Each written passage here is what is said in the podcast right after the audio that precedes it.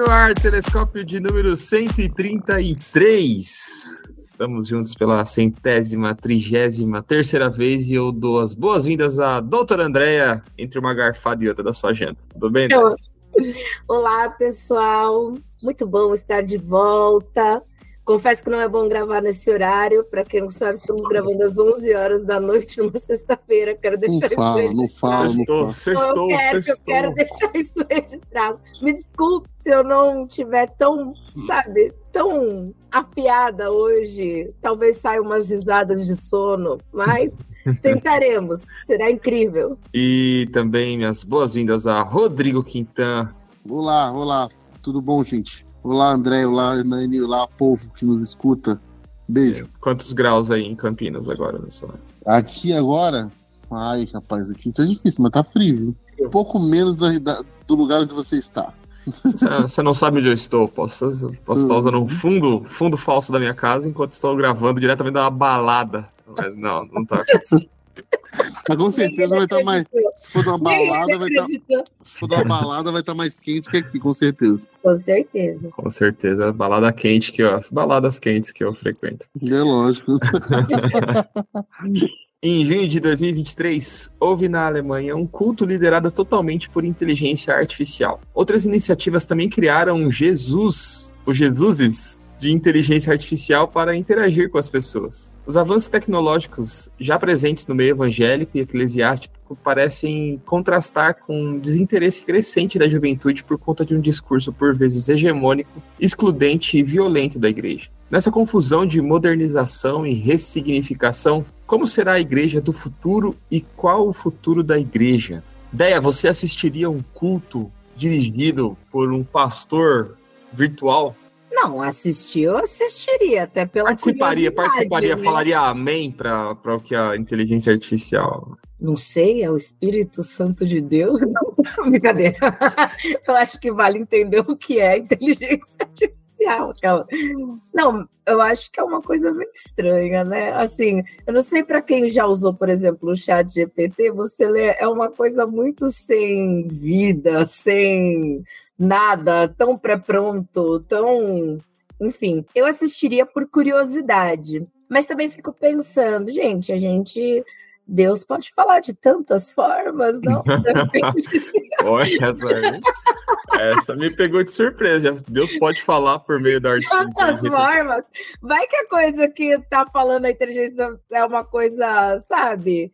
Compatível, uma coisa que, sei lá, que faça sentido, até porque ela pode falar coisas que façam sentido. O problema é que essas inteligências artificiais também inventam coisas, e aí já basta as distorções que a gente. Ah, mas as inteligências naturais também inventam coisas. Então, eu me aquelas para elas, assim, não sei, sabe? Não, agora brincadeiras à parte óbvio, eu não tenho uma opinião, sabe? Nossa, que opinião. Mas hoje, que eu, o único problema que eu vejo dessa questão de você colocar isso é até que ponto a gente tem que desumanizar as relações, sabe?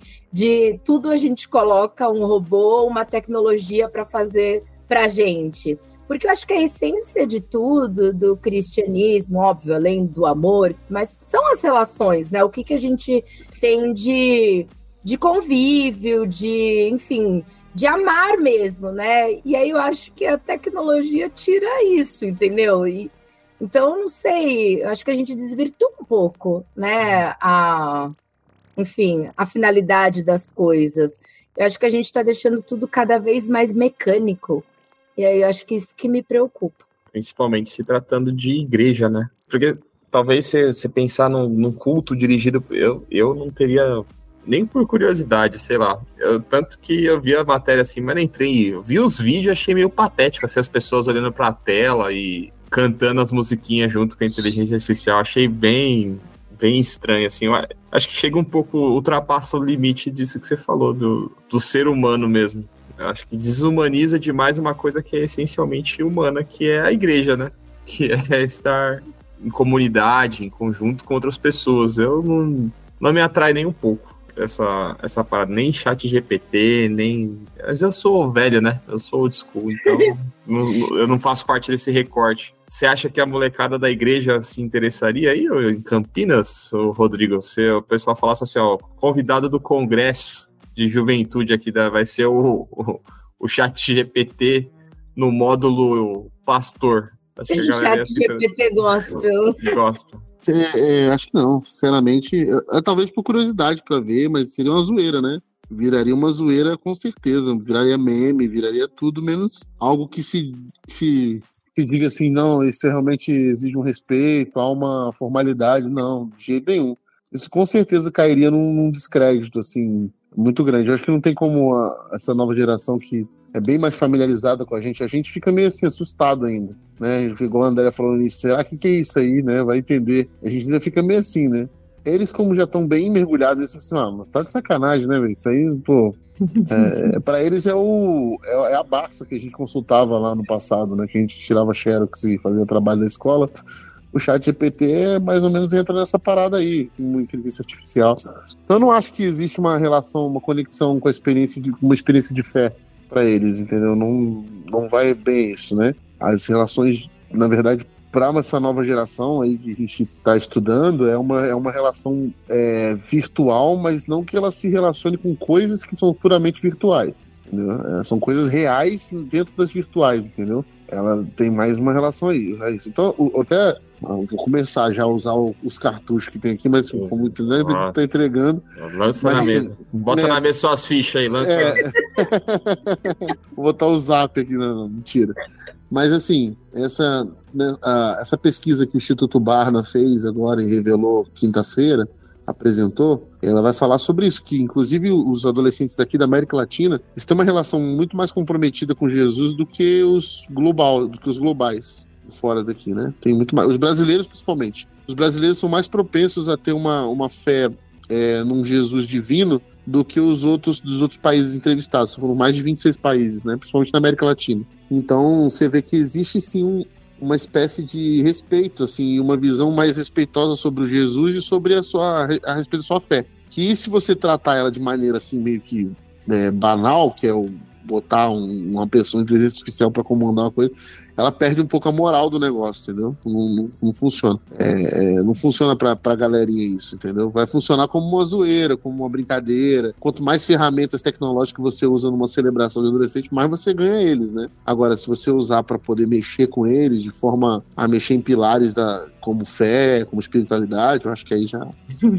já não já vai mais. Avacalha demais. É, eu acho que avacalha, porque é uma ferramenta, né, cara? Os, eles já usam muito, eles já sabem usar muito mais como ferramenta que a gente, na verdade. Eles já nasceram mergulhados numa, numa estrutura cibernética e, e, e hiperconectada muito melhor do que nós. Da, é, a gente é o quê? Geração o quê? A gente é. Y. Y, né? Então, a gente tá, tá fora dessa parada aí. Aquela então, por vocês, eu uso todos os dias o chat. É, não, a no off aqui, a Déia tava me ensinando a adestrar, adestrar algoritmo de rede social. Olha, tava me ensinando aqui, ó Gente, é, essa é a realidade. mas, mas brincadeiras à parte, eu acho que a gente também tem que ter um limite das coisas, né? Porque é, é isso, acho que eu volto lá no escritório, a gente, enfim, tem investido bastante nessa parte de inteligência artificial. E a gente sempre discute isso, e a sociedade está discutindo como um todo, né? E como sempre, as coisas né, vão da sociedade, que vão para a igreja, da igreja para a sociedade, né? a gente meio que vê alguns reflexos assim. E aí, estava falando, Rodrigo, eu, eu pensei algumas coisas, né? Numa sociedade, principalmente pós-pandemia, que ficou mais antissocial, tô jogando alguns pensamentos, né? E a gente vai discutindo. E às vezes essas tecnologias vão deixando a gente cada vez mais excluídos uns dos outros, porque é tudo muito virtual. É, eu vejo um perigo, né? E a parte de comunhão, de estar uns com os outros, sabe, compartilhando, acaba ficando cada vez mais prejudicada. E aí, um outro ponto também da inteligência artificial em si, que é a questão dos padrões, né? Aquela coisa automatizada e mecanizada. E aí, quando, por exemplo, a gente olha, eu acho que a gente também já se pegou, mesmo sendo humanos, em cultos, essas coisas que a gente fala assim, nossa, isso aqui é sempre a mesma coisa, isso aqui a gente tá fazendo a mesma coisa. Ou quando a gente faz muito automático porque faz várias vezes, é até um ponto de reflexão, né? Quantas vezes também a gente já fez várias coisas dentro da igreja no automático? Ah, esse culto a gente já faz assim, começa assim, faz assim, sabe, sem pensar. Isso é uma. A gente se tornou uma máquina, assim. E aí o perigo de incluir isso é o quanto a gente está deixando de observar mesmo, sabe? De estar presente naquele momento, de criar aquela conexão com as pessoas, de escrever, por exemplo, aquelas palavras, aquela mensagem que vai ser dita e que é aquela coisa que você sente no dia a dia, né? O Rodrigo, pastor, pode falar mais como ele escreve, por exemplo, as mensagens que ele vai falar, né? Então, acho que quando você começa a colocar muitas dessas coisas, você vai tirando todo o aspecto, né, de enfim, daquele momento, sabe? De deixar mesmo aquele seu momento de silêncio, de sentir que Deus está falando com você, que você vai falar. Então, acho que em tudo, assim, dentro da igreja ou fora, que a gente tem que ter esse equilíbrio, assim. Eu sou super a favor de todas as tecnologias, eu brinco assim, porque eu falo, eu uso mesmo. Mas, por exemplo, eu não consigo só simplesmente escrever um texto, mandar lá no, no chat GPT e não ler, não colocar um toque meu, pessoal. Eu acho que quem lê bastante quando a gente lê também bastante outras coisas, a gente sente, sabe, aquela coisa foi escrita, você percebe um pouco disso. E quando você vai lá para o chat GPT, é tudo muito mecanizado, né? E aí, a gente deixar a nossa sociedade cada vez mais mecanizada, eu acho que é um problema muito grande, assim, como sociedade mesmo. A gente, desde quando começaram as tecnologias, as redes sociais, a gente já teve vários problemas, né, de comportamento, né, de não conseguir se relacionar com o outro, de ter problema de conversar e resolver os conflitos com os outros, esse acho que é mais um toque assim que a gente tem que prestar atenção, pelo menos é o que eu percebo hoje. É, eu acho que também dentro dessa realidade agora, talvez pensar na igreja como um espaço de manutenção da humanidade ainda, entende?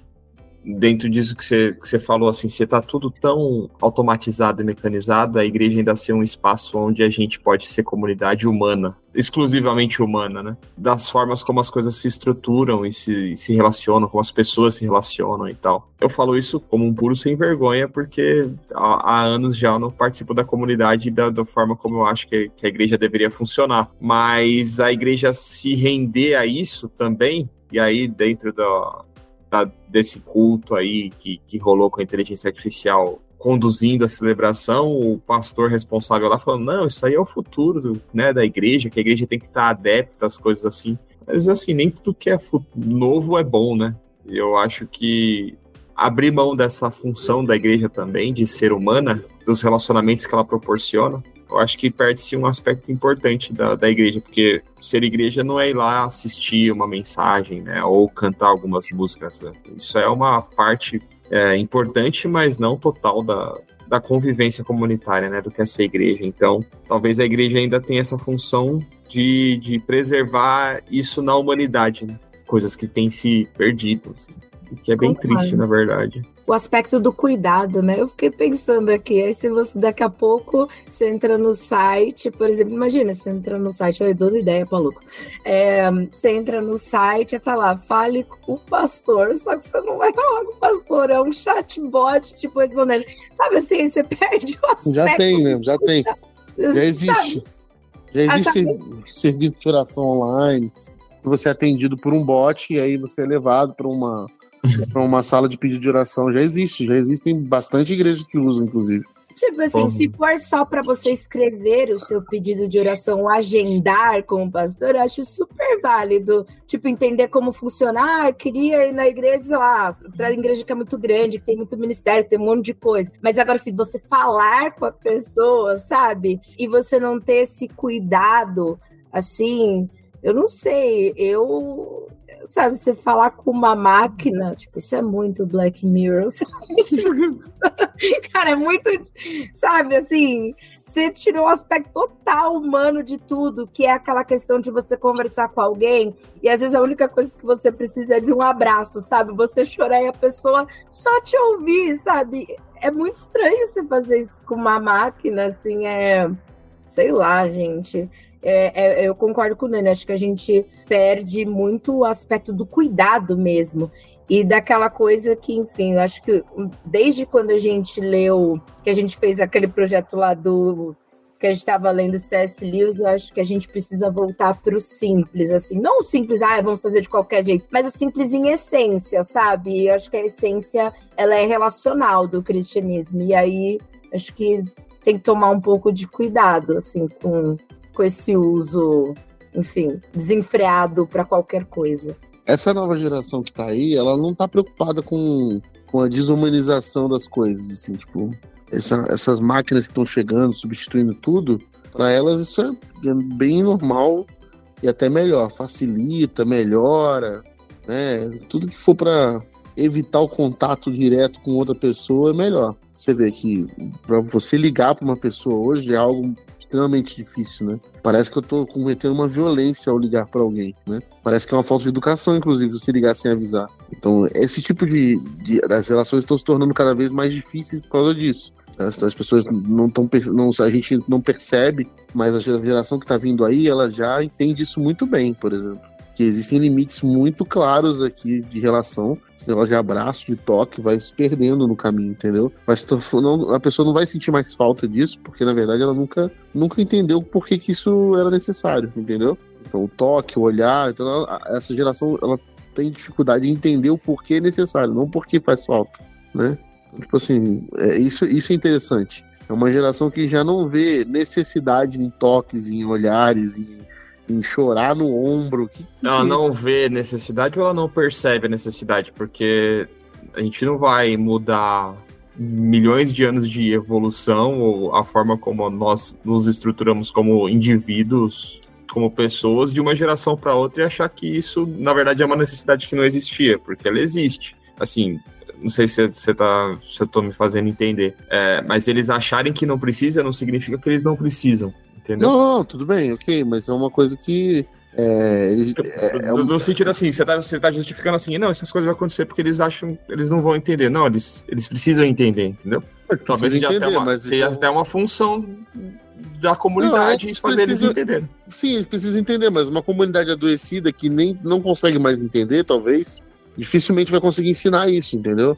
Porque, por exemplo, você vê a, a pós-pandemia fez com que as pessoas é, é, realmente é, ficassem diferentes em relação a isso, às necessidades do contato, do afeto, do, do, presencial. As pessoas realmente começaram a questionar o quanto que eu preciso estar presente, o quanto que o, a minha presença é, real ela é importante nisso aí. Que, por que, que eu não resolvo isso virtualmente? Então, assim, se a gente, que é a geração que ensina, está com dificuldade de estabelecer os princípios é, do porquê é necessário o estoque, o afeto, como que essa geração vai ver que isso é necessário, entendeu? Uhum. É, eu acho que essa é a questão, é o exemplo. Tipo, se não é necessário, se não existe uma, uma, uma, necessidade, se eu não tenho. Então eu posso resolver por aqui. Porque se foi dito para mim na pandemia que eu poderia fazer isso, que o recomendado era isso, o que mudou agora, né?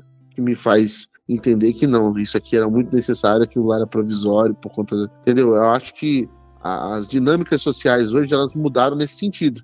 É, e acabaram prejudicando um pouco disso que a igreja preserva como forte, que é a presença, o afeto, né? O entranhável afeto que Paulo fala lá na, da igreja, né? É importante que nada substitui a presença e tudo mais, porque o Paulo estava como um agente virtual, né? Ele mandava cartas, ele falava, se correspondia, ele estava virtualmente presente em várias igrejas aí, se correspondendo. E ele dizia sobre a importância da presença, de que estar, estar lá era melhor. Inclusive para uma igreja, ele, ele escreve uma carta para uma igreja que ele nunca tinha ido, era a igreja de Roma. E ele é um dos tratados mais importantes, inclusive, da nossa teologia. E ele nunca tinha estado lá, e ele vai, se apresenta, fala tudo mais, e ele fala da importância de se estar presente, mas dentro de uma. escrevendo uma carta, né? Que de alguma forma era a virtualidade da época como que estava. Então isso vai se desenvolvendo ao longo do tempo agora e acelerou pra caramba com a pandemia para uma geração que já tem relacionamentos virtuais que para eles são relacionamentos, não são classificados como virtuais, né? Para eles a, a, a, construção de mundo é, vai se tornando diferente do que a gente foi, do que para a gente foi. Então esse negócio de encosta sua cabecinha no meu ombro e chora, não sei se faz muito sentido para eles ainda, entendeu? Eu acho que é a gente que tem que mostrar, a gente tem que ensinar, a gente tem que falar da necessidade, até porque a gente está tendo uma sociedade de uma geração adoecida também, de maneira psicológica falando, né? A gente tem o século das doenças, é, é, das doenças da alma, né? Então eu acho que tem uma soma de muita coisa aí. Ao tempo que você tem uma, uma sensibilidade maior. Né? Isso também é o Instituto Barna Group, que é a pesquisa que eu participei aqui da, da exposição, eles dizem que os adolescentes dessa nova geração, a geração Z, são, são adolescentes mais sensíveis. É interessante esse paradoxo, né? Essa sensibilidade diante de uma frieza que a gente considera do toque, da, do afeto presencial, ao mesmo tempo que você tem um paradoxo da sensibilidade né, do, de uma geração que, que se desvenda aí, que a gente está tentando. Que a geração, é a geração dos nossos filhos, né, Hernani? Falando aí hum. bem claramente. A gente, tá, a gente ensina e a gente vê os nossos filhos assim, aprendendo com a gente sobre a necessidade do toque, do abraço e tudo mais. Mas nós não somos, infelizmente, a maioria. Aqui, necessidade, não sei se você aprende também. Necessidade você tem. É, o que Sim. talvez eles precisem aprender é como suprir essa necessidade. Ou como descobrir que isso é uma necessidade. Ou como é, perceber a necessidade, né? Perceber é, porque, por exemplo, é, é, perceber a necessidade, descobrir a necessidade, eu acho que é a palavra. Porque, assim, se você mora num lugar com fartura de água, você sempre tem água na hora que você quer tudo mais, você talvez não tenha percebido que isso é uma necessidade, entendeu? Exato. Até o momento que isso lhe falta. Exato. Né? Agora, pense o contrário, numa ausência algo que lhe falta, que você nunca teve, e aquilo na verdade é uma necessidade. Existe algo assim? Alguma realidade, por exemplo, que não tenha algo que é necessário ao humano?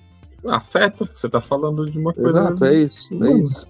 É, é isso, então, então, é, é perceber essa necessidade, porque assim, você, é a gente está falando exatamente disso. Você tá falando, ah, essa geração acha que é normal, mas ela acha que é normal, mas ela talvez não perceba que é uma necessidade. É entendeu? isso. E é uma geração que está cada vez mais se adoecendo e ficando mais Exato. É, que talvez seja por isso, pela falta, assim, pela falta de contato, né? É, essa semana eu participei de um encontro de mentores. A gente dá mentoria, enfim, para alguns alunos, enfim, é, estudantes de direito. E a gente pegou essa, esse pessoal que entrou na faculdade agora na pandemia, não tem contato, não criou amigos, sabe? E eles estão totalmente excluídos. E aí é aquela coisa, eles não conversam com o outro, não tem aquela riqueza, assim, óbvio, né? Faculdade, enfim, é aquela coisa, tipo, ah, é legal, todo mundo, mas você não tem aquela coisa de, ai, olha, eu tô, tô trabalhando num lugar, eu aprendi isso, outra. Você não tem isso, então estão cada vez mais isolados, e, e isso acho que é um problema muito grande, que a partir eles não sentem falta, assim, né? Eles falam, ah, tem aqui a internet, eu ligo e tal, mas ao mesmo tempo eles estão ficando cada vez mais excluídos. É uma questão que o corpo pede, a pessoa cada vez mais fica em casa, não sai, é, você tem várias coisas que impactam o corpo mesmo, né? O psicológico.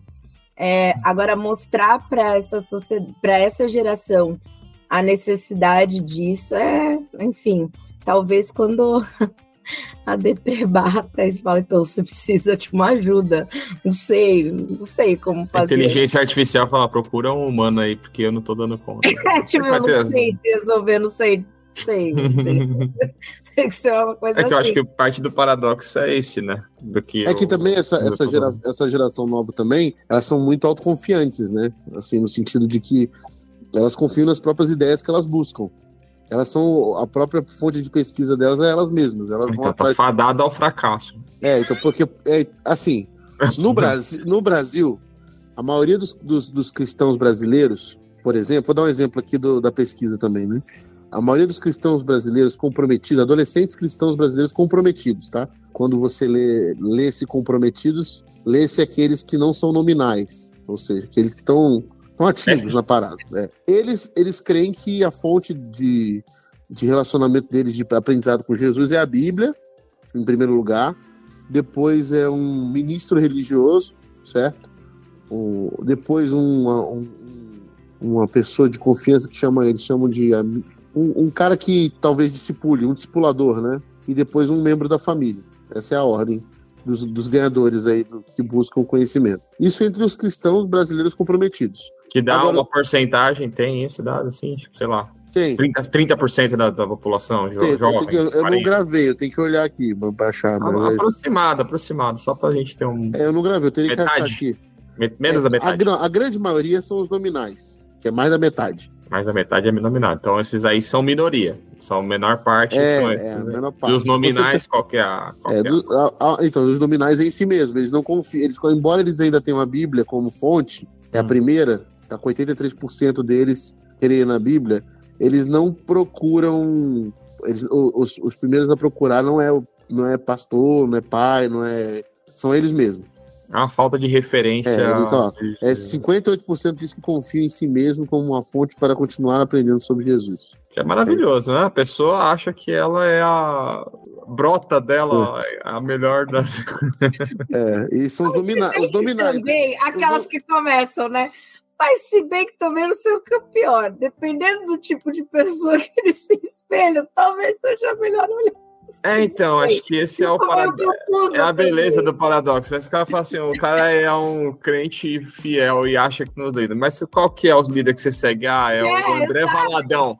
Ah, pô, Aí, pô, pô, pega a Bíblia aí e tenta achar alguma coisa, porque dele lá é melhor você ir por dá conta. uma refletida sobre amor você mesmo. Talvez a sua, assim, a sua conclusão seja melhor do que. Aí eu acho que deve seguir mesmo assim. né? Então, porque daí quando eu olho uma geração que não questiona esses padrões hegemônicos, né, de, de interpretação que a gente vê, eu não sei. Eu acho que às vezes é melhor ficar por conta, entendeu? É, e é engraçado que, por exemplo, os adolescentes responderam uma pergunta assim: em minha igreja eu recebo conhecimento sobre a Bíblia, como a Bí- sobre como a Bíblia se aplica à minha vida. Aí, se você olha assim, globalmente, é, você tem a maioria concorda totalmente, 42. Quer dizer, não, mentira. A maioria é que concorda em parte, discorda em parte, discorda totalmente, eu não sei.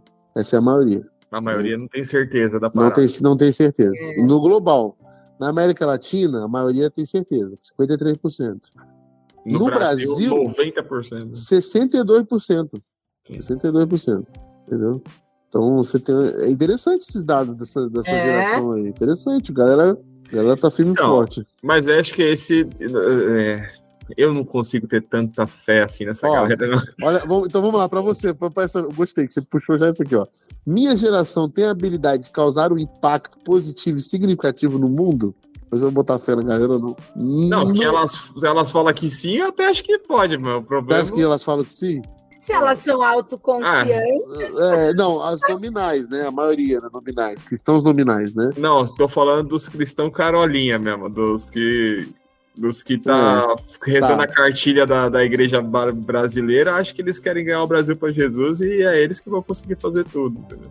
É, então, no Brasil, 57% diz que vai causar um impacto positivo Aí, no mundo. Mas é a arrogância da igreja brasileira. e Mas o não- ódio crescendo. E o ódio crescendo. Exato. Mas não- Dá, medo, dá medo dessa geração. Mas na América Latina, o México ganhou do Brasil, 65%. O pessoal do Chaves lá tá forte. Ah, mas o México é catolicismo hardcore lá também. É, lá é brabo. O Brasil tá, tá em terceiro nessa parada aí. A Colômbia ainda passa o Brasil, 61%. Então, mas aí vamos, vamos entrar nessa galera aí, já que a gente tá falando da igreja do futuro, a gente percebe também um- uma crise geracional na igreja de uma galera que tá meio desiludida com fé e igreja, não quer saber mais disso, né? Talvez porque a gente tá muito preocupado em parecer atualizado, né, do ponto de vista tecnológico, mas tá pouco sensível às necessidades do mundo atual, né? E aí quem toma a consciência de algumas coisas, existe uma idade meio crítica, né? Então, ó, quando a pessoa já não tem mais a dependência das informações que recebe dos pais, vai para a universidade ou vai para tem contato com outras fontes de informação, existe essa crise aí de, de, de uma galera que olha para o discurso da igreja e não consegue, às vezes até por uma questão de fé, de, de conflitar com o que é o discurso hegemônico da igreja. Então, qual que é o caminho, né? Vocês observam assim, qual que é o futuro que a gente vê no horizonte? Vocês ainda mantêm uma profunda esperança de que a igreja vai ser a, a salvação da lavoura? Ou que vai precisar de uma nova reforma, de uma nova postura, ou vai ter uma nova dissidência, ou esse cenário aí, qual que é a, o que vocês projetam para o futuro da igreja? Ladies first. Joga nela, né? Cara, pastor first, porque assim, sei lá, né? Assim, Não, tá bom, vou começar então. Vamos lá. Eu, eu realmente acredito na rapaziada. Eu tô, naquela, tô nessa vibe aí da, da esperança. Ah, você é um tonto mesmo. Não, É, eu. É, Eu acredito, cara, eu acredito assim. Mas eu, eu penso que essa rapaziada, ela espera da igreja algo a mais. Assim, tipo, uma, a igreja do futuro, que é a igreja que permanece sinalizando o reino, permanece sobre aquilo que a gente tem antes e está se perdendo cada vez mais. Uma igreja relevante, uma igreja que né, serve o propósito de ser a igreja, a identidade dela, né? É uma igreja que está engajada com os problemas da, da, da cidade. É uma igreja engajada, é uma igreja que, que transmite integridade. Essas igrejas elas vão continuar atraindo juventudes pelo trabalho relevante que apli- se aplicam na cidade. Por quê? Eu vejo que a cada vez mais as nossas gerações são gerações globais e elas não olham mais para sua cidade, pra, quer dizer, para seu para sua espiritualidade como algo tão somente separado de todo o resto. Então, ela vê aquilo que tem, aquilo tem que se aplicar à vida deles é, no que eles estão discutindo no colégio, na faculdade, nos seus projetos de pesquisa. Né? Então, assim, é, tem que ser uma igreja que comunique para eles algo que tem a ver com, com, com aquilo que eles estão vivendo de fato, na prática. Na, na pesquisa, eles também falam sobre as maiores, as cinco maiores preocupações do adolescente na América Latina. O que é muito interessante porque traz um pouco do chão da nossa, da nossa igreja aqui, né? Quais são as maiores preocupações do adolescente na América Latina? Então, está em primeiro lugar, pobreza extrema, por razões óbvias. Abuso sexual, em segundo lugar. Corrupção política, em terceiro. Veja que interessante, o abuso sexual está na frente de corrupção política na América Latina.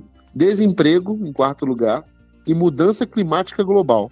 Esses são cinco grandes pontos das preocupações do adolescente na América Latina. No Brasil, vocês querem chutar o primeiro lugar? Vocês acham que seguiu aí o padrão da América Latina ou vocês acham que teve uma diferença? Peraí, vamos, vamos pensar aí. Qual que é o primeiro do, do, do global? É, pobreza extrema. Pobreza. No Brasil? Não, acho que não. Próximo. Abuso Depois sexual é abuso também não. sexual. Não, deve Depois ser. é- Essa pesquisa é recente? Recente, pô. Ah, é política. Mas com adolescentes, tá bom?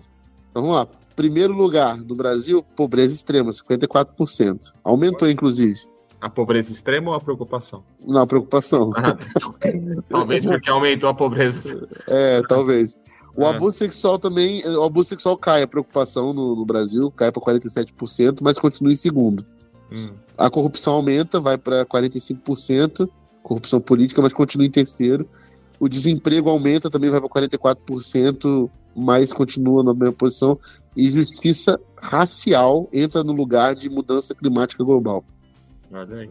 É, mas aí eu acho que, assim, faz sentido com as coisas que a gente tem visto muito, que tem estado muito em pauta no Brasil, né? Independente do que eles acham, do que pensam, é uma galera muito conectada, né? Eles estão vendo o que está acontecendo, eles têm acesso a todas as notícias que fala, o que, enfim, adolescente.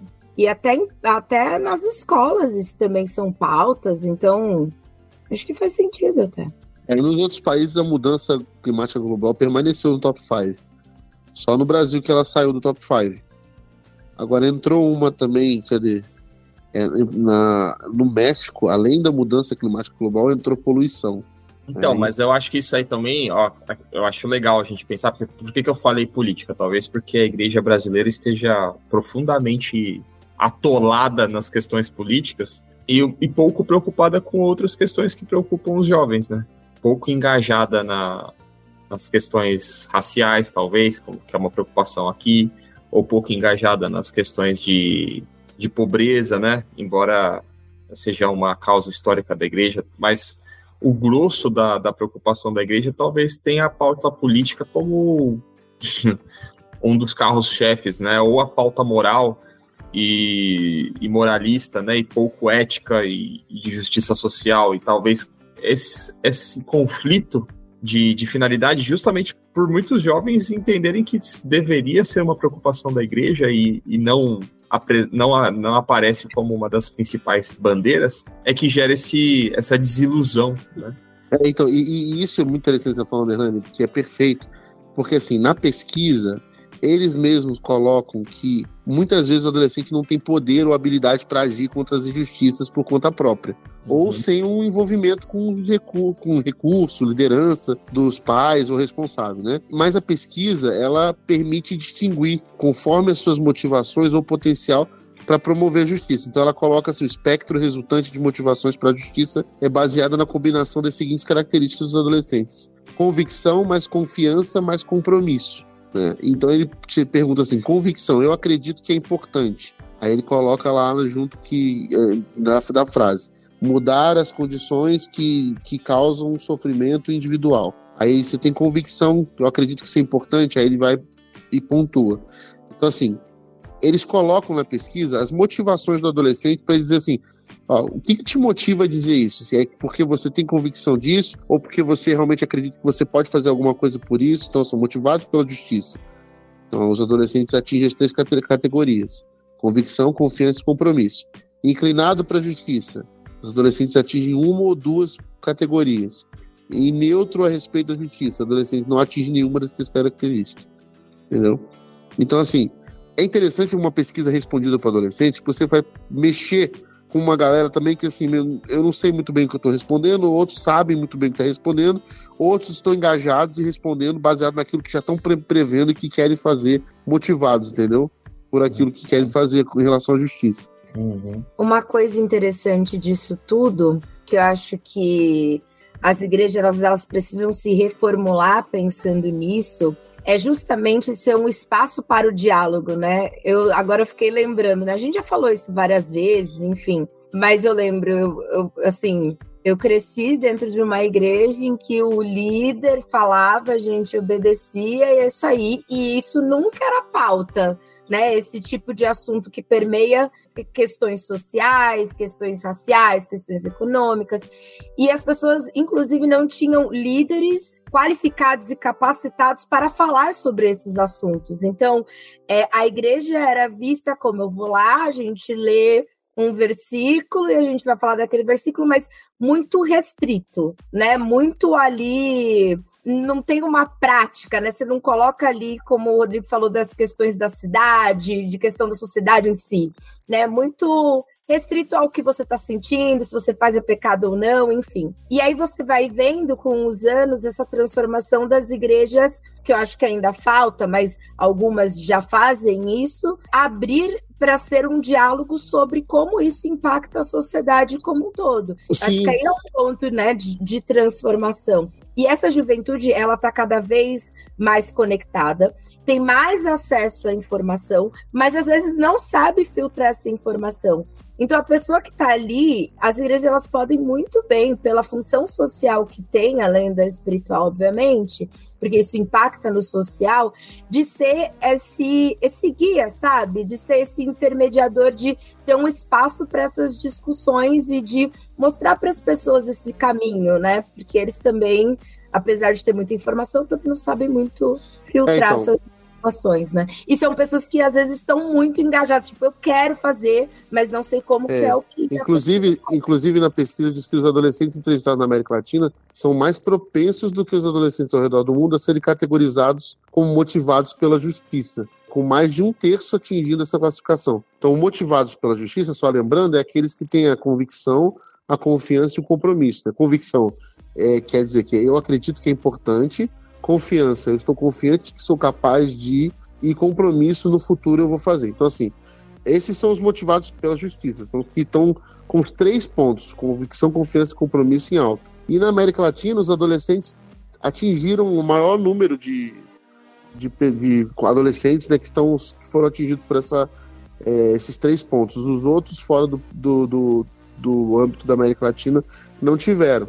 Então existe um sinal aí grandão para as igrejas, assim, mano, igreja, você precisa assumir um papel aí, né, para trazer o seu é, é, a, a, sua, a sua luta pela justiça de volta, né? O seu papel de luta, identidade de quem luta pela justiça de volta, né? Então, quais são as principais maneiras que uma igreja pode tratar a injustiça? Isso vai trazer o, o, os adolescentes a um, um engajamento diferente, né? acredito eu. Agora, eu tô imaginando o plot twist dessa história é o, o chat GPT pastor. O P de pastor, GPT é. Nossa. ele pegar os dados dessa pesquisa aí, que deve estar na internet, e o Rodrigo gentilmente vai receber um link aí pra gente dar uma lida depois, talvez, quem sabe? Não, me, não me É, comprometo. Chat GPT, pegar esse negócio e falar, ó, essa aqui é a necessidade que a, que a galera tem aqui estatisticamente, então eu vou usar aqui esses textos bíblicos sobre justiça social e pá, lançar aqui na minha pregação de domingo. Qual que é o limite do pastor chegar e puxar a tomada lá, se, se, esse, se esse chat GPT tiver muito comunista, assim, falando sobre justiça social, mas porque vai gerar talvez um conflito de interesse ali. Então. Falar, é mais importante a gente cuidar do, do convívio do, da justiça É. social do que vocês darem o dízimo e oferta. Aí é fácil. Aí o cara vai lá e chuta, chuta, chuta o servidor, chuta o servidor. Aí fala que tecnologia é do diabo. Pronto. Tá, talvez é uma boa, alguma boa saída, hein? Falar Não, que é a besta. A besta. Hum. Mas presente pra você, Hernani. Presente não, né? Mas presente pra nossa conversa aqui, pra botar mais pimenta. Globalmente e na América Latina, todos os adolescentes que foram entrevistados lá na pesquisa, eles não estão convencidos de que a igreja está causando impacto em questões de pobreza e injustiça. 100%? Apenas cerca de um em cada quatro dizem que a Tá. igreja certamente tem impacto relevante. É os 25 Bolsominion, filho de. de... Ah, Eu tô falando isso no, no globalmente e América Latina. Tá? Entendi. Agora, entre os adolescentes sem fé na América Latina, essa proporção cai para 5%. Que acredita na igreja. É, É, tá vendo? A galera. os É. Cara, mas eu tô acreditando na rapaziada e a rapaziada não tá acreditando na gente. Você não tá sendo recíproco aí. Não, não tá. Não tá, tá difícil. Cara, mas, é mas porque- mas assim- então, mas é por causa disso. É porque eu acho que realmente a igreja tá fora, no geral, tá fora da casinha. Ela não tá na sua identidade. Ela não tá lutando por justiça, né? Ela tá. ela tá lutando por poder, né? é, Exato. exato, exato. E pra quem não tá dentro desse esquema de poder, a igreja é o inimigo. É. É justamente. E, e causadora de vários desses problemas aí. Pra quem não, não tem igreja, pra essa galera seria muito melhor. E dependendo da igreja de qual ele tá falando, eu concordo com ele.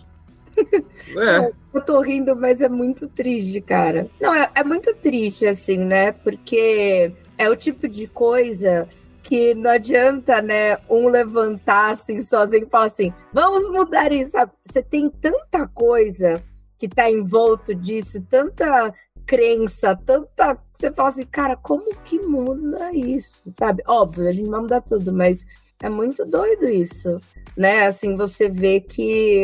E até pra gente, assim, eu acho que é uma tristeza ver que a igreja ela não cumpre. Não vou falar igreja, mas acho que a gente não pode generalizar todos. é porque- óbvio, né? Isso é bom sempre a Mas- gente esclarecer que a gente tá É, falando não, é porque de. eu vou falar que a gente tá É. falando de todos os igrejas. Não, não é Todo mundo aqui é da igreja ainda, viu, galera? É, isso aí. Mais ou menos. Aquelas da começam, né? Tipo, Deixa eu Mais ou menos. Qual que é o critério, né, pra gente falar aqui? ó? Qual é o critério pra falar que é da igreja? É ir todo domingo? É o quê? Nossa, é todo domingo, só o Rodrigo tá. Assistir pelo YouTube conta? É, perguntar Olha aí, pro- olha aí, pro olha chat aí. GPT do A pastor. geração Z, a geração Z. Não, mas, mas brincadeiras à parte, é isso. Acho que é, é triste isso. E é- é- acho que até a gente também, às vezes, fala, cara, sabe, isso tá tudo errado. Sabe, quando você olha fala, isso tá tudo errado. É, eu não sei como mudar, não sei como fazer.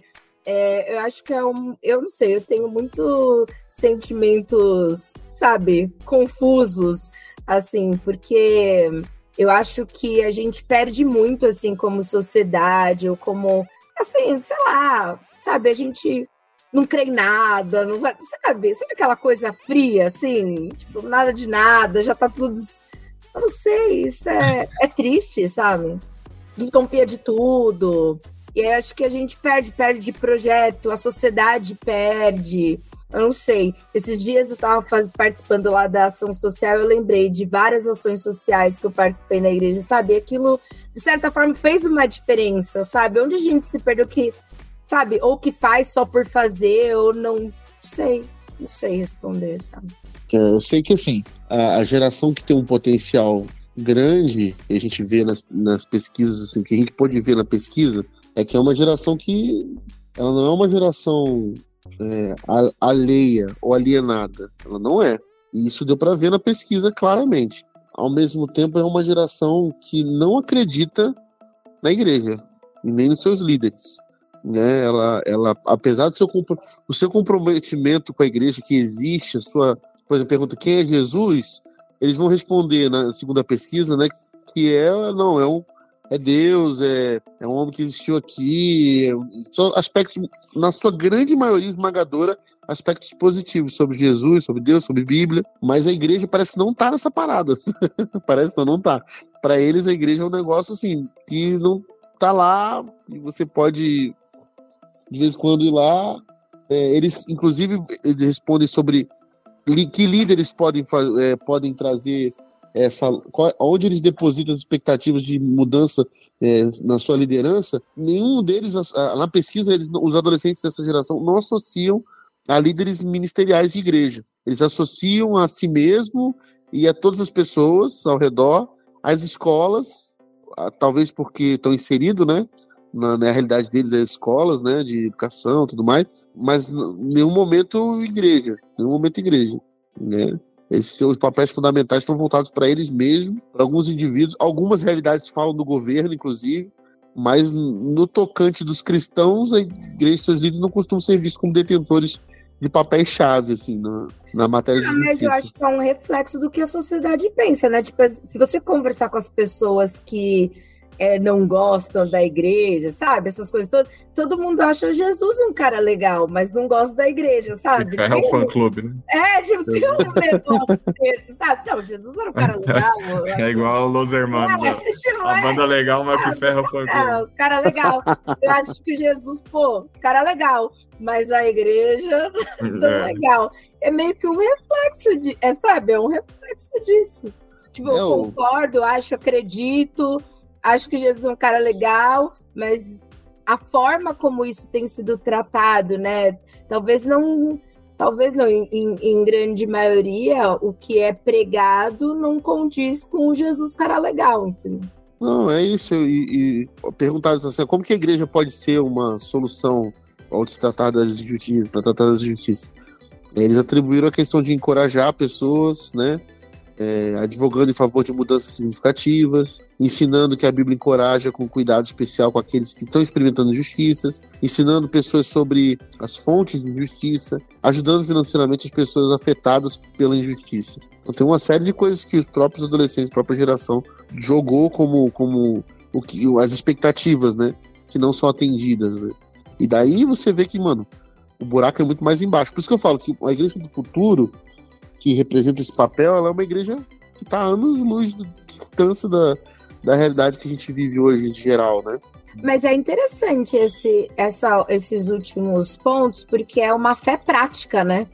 Sim. É assim, tipo, não é uma coisa mais que eu vou sentar lá, vou ficar falando, ah, é, porque Jesus tem que abençoar, sabe? É, é Jesus tem que abençoar e a gente vai ajudar e sabe? É uma coisa, é uma igreja que se movimenta, sabe? É, é a grande... Tá no seu tempo, sabe aquela bolha? Tipo, é menos, menos ritualística e mais. Exato, prática. mais prática, sabe? É. Mais movimento, assim, mais ao ação. Mesmo, ao mesmo tempo que a grande maioria dos adolescentes disse que a igreja tem o, o seu principal papel é o encorajamento de pessoas a liderarem contra as, as injustiças.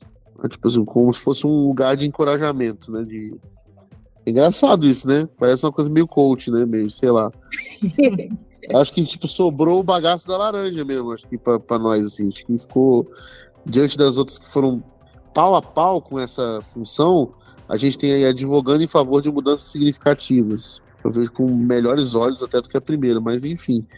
Você vê que há uma necessidade aí voltada para um engajamento social muito maior do que a igreja faz hoje, né? E, e talvez isso seja o, o que distanciou a geração que tá vindo aí da, da, da gente, entendeu? A gente ficou talvez preso num mundo muito subjetivo e que conversava pouco com aquelas realidades que estão sendo conversadas hoje com uma geração global conectada, né? É, é porque eu, eu acho que é, existe essa, esse gap aí de, de, entendimento da finalidade da igreja, e nem acho que esteja tão distante da, da, da nossa geração, mas eu acho que está muito distante da geração que lidera a igreja hoje. É porque a gente está nesse inteirinho aí, nesse meio do caminho, mas a preocupação da igreja que é a, que lidera hoje Não é essa preocupação, mas não tá nem no, no, no radar dos caras, tá? Assim, a preocupação da igreja do Brasil hoje é a manutenção de uma organização social que ela acha que existe ainda e que ela, ela é a detentora, guardiã da moral e bom costume. É, e tá lá, sabe, meio Don Quixote lutando com, com moinho de vento, achando que é, que é o gigante lá, e a galera tá olhando em volta falando, cara. E, e, e é o discurso de, de necessidade da manutenção da organização da igreja hoje se você for perguntar para a geração que lidera a grande preocupação, ela é uma preocupação moral, não é essa preocupação social. E eu acho que é aí que está a chave da, da, que vai dar bug na, na, na inteligência artificial, porque ele não vai saber para que lado que ele tem que apontar, sabe? E eu acho que é uma, é, é, é uma falha que necessita da, da sensibilidade humana para ser entendida, sabe? De como você fazer a igreja não ser homogênea, como a, a, a Deia no começo falou, dessa preocupação da, da, da, inteligência artificial tender a agradar todo mundo, ser homogênea, e, e a igreja não é um espaço de, de homogeneidade, pelo contrário, é de diversidade. E, e precisa de muito mais do que a inteligência artificial para perceber as nuances disso e para conseguir pastorear um grupo que não seja homogêneo porque você fazer um grupo homogêneo e hegemônico é, é bem simples, talvez, do que você conseguir manter um corpo diverso e saudável, sabe? Que é, no final das contas, a, não, que é a base. A gênese da igreja, a base da igreja. Não, mas é assim. De todas as relações, praticamente. Hum, é que é assim, de todas as relações, mas o que você não vê hoje é justamente essa diversidade, né? O que, aquilo que é o diferente, ele é repelido de, de várias formas, né? Então, é, essa luta pelo, pela homogeneidade é o que a gente tem hoje. Todo mundo tem que ser igual, pensar igual. Uhum. É a briga que se tem hoje, né? A sociedade falando, a gente precisa ser mais diverso em todos os sentidos. E aí você tem uma igreja que está falando, não, nessa, nessa coisa de moral e bons costumes, você tem uma luta pela por aquilo que é igual, que todo mundo pensa que é igual. É, os adolescentes que foram ouvidos nessa pesquisa que eu partilhei aqui e talvez é, nos estão mandando uma mensagem assim também legal. Principalmente eu achei legal porque foram feitas em muitos países latino-americanos, isso é muito legal. Estão basicamente preocupados com, a, com questões de extrema pobreza, sabe? Na América Latina, né? Essa questão das, dos vulneráveis, né? Porque uma, a questão do abuso sexual foi muito forte também.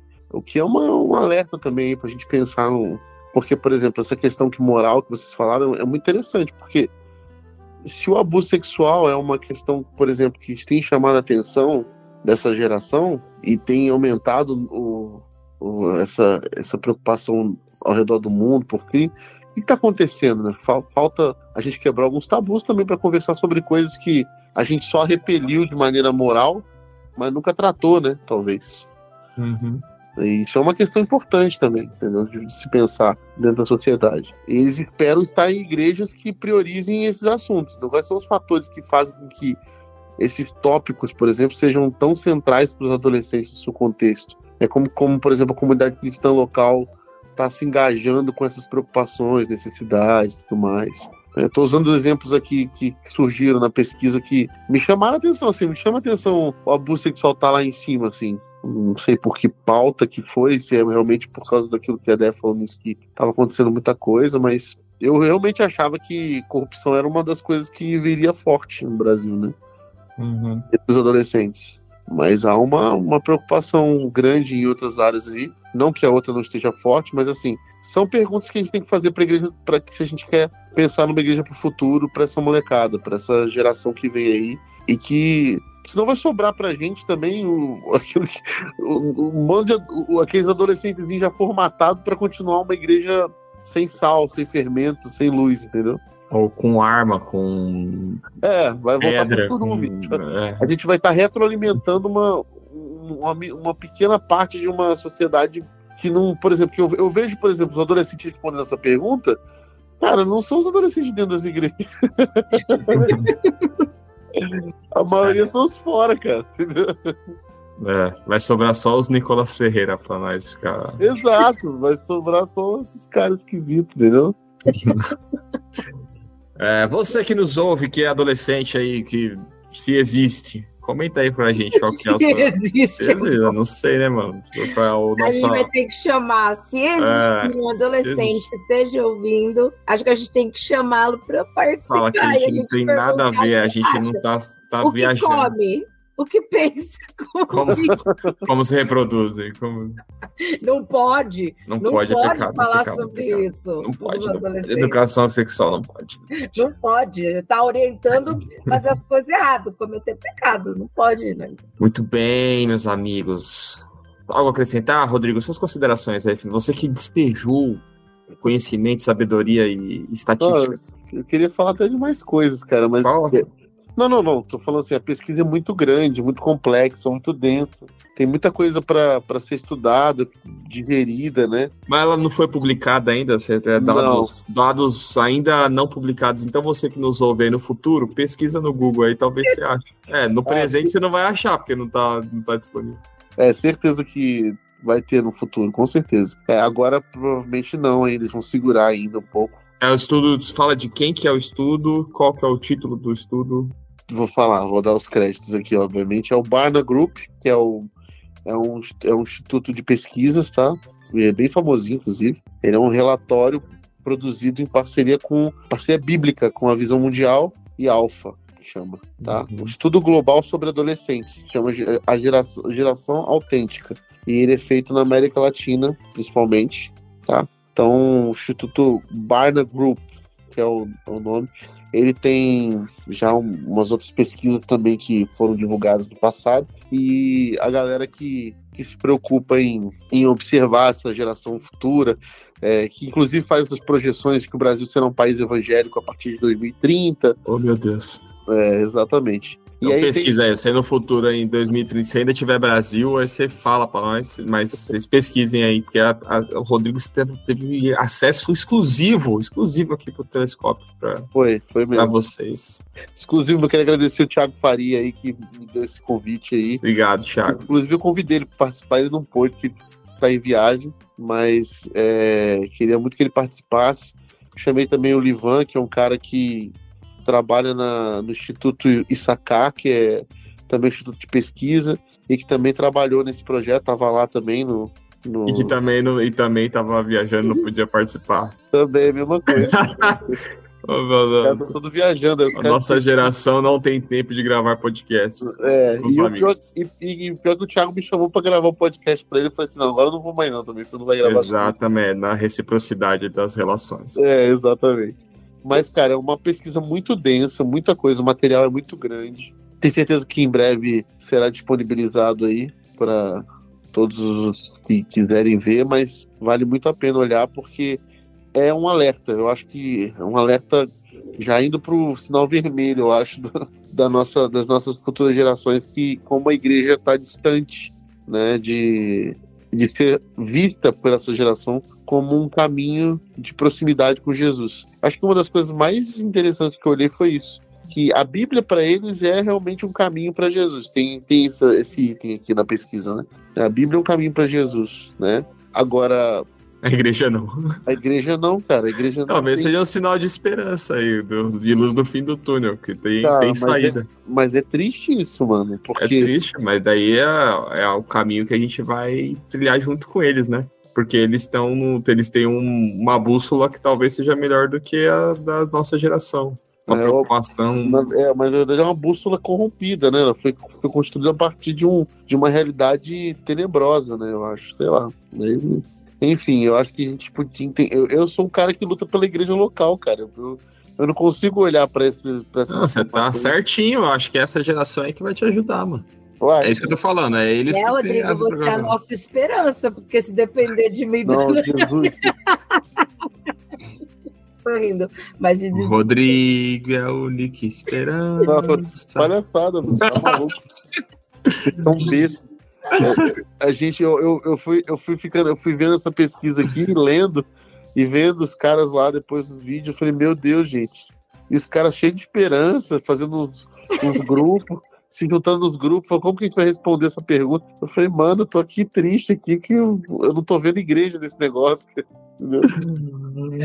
É... Mas a igreja vai ser. Eu acho que é isso. O que eles estão mostrando é que não é mais a igreja estática, sentadinha no templo. É uma igreja que se move e que está na prática, no dia a dia, junto com a sociedade. Olha, olha, olha e olha só que interessante. Não é essa igreja que Jesus tinha proposto para nós? Olha só! Não, por isso que eu falei que eles estão melhor do que muito velho pai. Olha, a igreja tinha que aprender a dar espaço para essa rapaziada. com mais esperança. Olha só. Não é, Hernani? Assim, se ela acredita na rapaziada, então deixa, deixa eles falar, pô. Exato, deixa os meninos brincar. Deixa. como, como a gente pessoal, fica como... só de coach falando, vai, é isso aí, go champs. É como teve um, um, pastor que falou isso lá, ele falou assim, ó, eles não são a igreja do futuro, eles são a igreja de hoje. Ah, isso é clichê também. É. É a igreja de hoje, mas daí a molecada vai falar qualquer coisa. Vai, ah, então, mas o interessante é isso. Na verdade, ele falou criticando mesmo. Você, a igreja de hoje, mas a igreja de hoje não fala, não tem voz. Muito bem. E ela que é a igreja do, do passado, porque a gente já não é dessa geração, né, Dé? A gente já tá né, é, na igreja de ontem. Já, né? já era uma questionadora. A pessoa já tem muitos problemas. Aquela já tem Uma alma jovem, né? Importante é. A... Uma alma jovem que usa chat GPT e treina algoritmos do TikTok. É. Uma, alma, uma alma jovem ligeiramente perturbada por aflições psicológicas. É, totalmente, é isso. E com leve, leve, leve dores, leves dores na lombar também. Só com um pouco de dor mais na coluna. Mas assim, tá aí com os jovens, problema psicológico igual dos jovens. É, também. Isso aí. Traumatizados, traumatizados. Traumatizados. Se me deixar Mas tomar é meu chá e, dor, e, dormir na minha cama, eu continuo jovem. É, e tô igual os jovens. É prática, é isso. Não é todos os templos. Estou nas ruas aí, entendeu? Ajudando. André assim: vão pras ruas, isso, eu apoio vocês da janela, balança a bandeira. Aí para com isso. Qualquer coisa, manda um zap. É. Eu tô, tendo, tendo ar-condicionado, tô dentro. Eu quero ficar na parte de coaching aí dessa igreja vai lá. Vamos só na mentoria. Você é capaz. Você é capaz. Eu vou encorajar eles. Se eles, vão...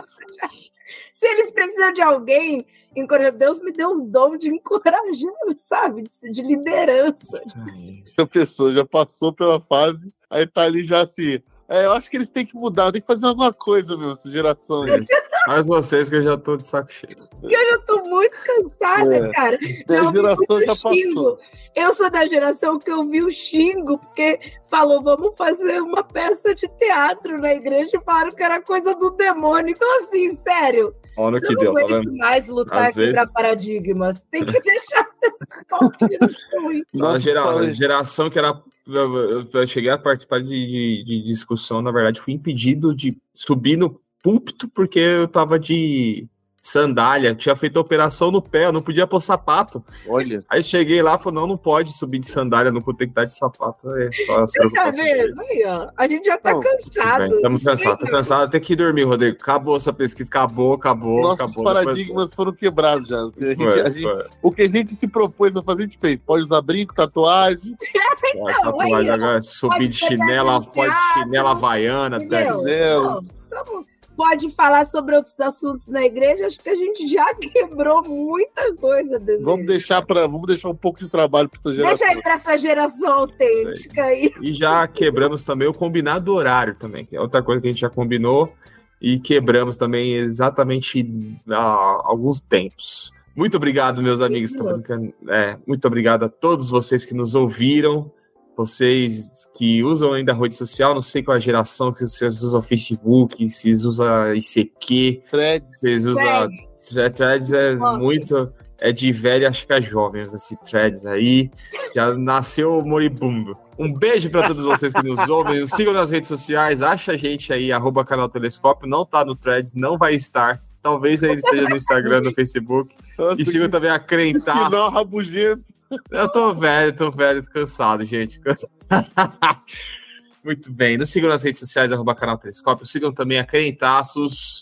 Mês que vem a gente tá de volta. Telescópio, pés no chão, olhando pro alto. Tchau.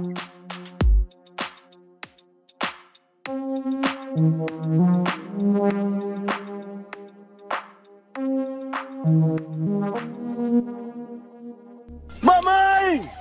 É Deus, mamãe!